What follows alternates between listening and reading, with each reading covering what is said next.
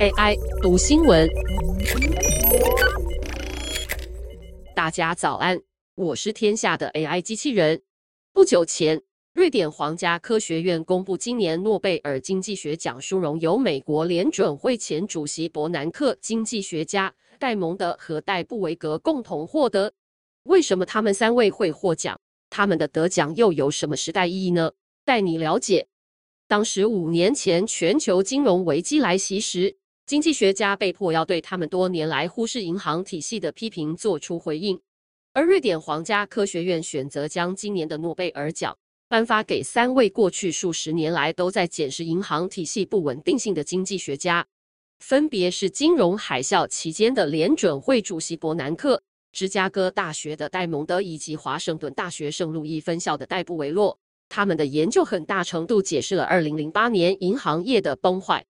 三位得主的中心思想认为，银行并非其他经济学模型中所假设，认为银行是介于存款者和借款者间的中性中介者。相反的，银行对整体经济提供的关键服务，包括收集借款者的资讯，提供具流动性的存款方式，并且决定可以贷款的对象。这样的想法引出了一个重要结论。那就是银行对于经济体至关重要，因此他们也很危险。伯南克对大萧条的研究认为，银行挤兑是大萧条的成因而非结果。伯南克或许是因为作为联准会官员而出名，但他在史丹佛大学的研究才是被诺贝尔委员会所引述的。他们提到一篇发表于1983年关于经济史的文章，探讨的是大萧条的成因。不同于过去历史上的说法。伯南克的研究强调了银行体系的角色，认为一连串的银行挤兑造成了1930年代的经济活动骤降，这是因而不是果。在这样的逻辑下，伯南克关注的是银行所扮演的借款提供者的角色。借款和贷款所具备的不确定性意味着借贷决策需要资讯收集服务。当既有银行在1930年代崩坏后，新的银行没办法立刻取代。不同于杂货店，一家新的银行没办法直接就开店。关于借贷者的资讯并不容易取得，这也意味着在大萧条时期，农夫、小型公司和家户都无法取得资金，造成了一个恶性循环。戴蒙德以及戴布维格在一九八三年的银行挤兑模型也阐述了类似的观点。这两位经济学家认为，如果没有银行，一般人会被迫直接投资在资本计划中。领取长期红利。然而，一旦存款者需要用钱时，这样的计划就会被迫取消。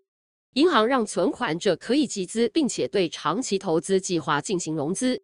更重要的是，存款者可以自由地取回资金，而不会危及到计划的进行。这也被称为是流动性。因为提供这样的服务，银行可以获取一部分的报酬。这样的过程叫做期限转换。因为这意味着把到期日短的资产，像是银行存款，转换为较长期的资产，例如存续多年的商业贷款。提供这样的服务也意味着银行是脆弱的。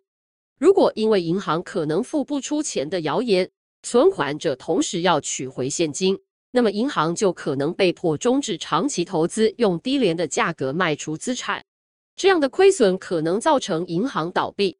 这就如同2008年美国房市的不景气，最终演变成系统性的银行危机。如同戴蒙德以及戴布维格的研究，这个问题的解方正是利用赛局理论。在银行挤兑发生时，如果一个存款者认为其他人都会跑去银行抢着提钱，那他的合理行为就是也跑去提钱。但一旦他们相信别人只会待在家里时，挤兑就不会发生了。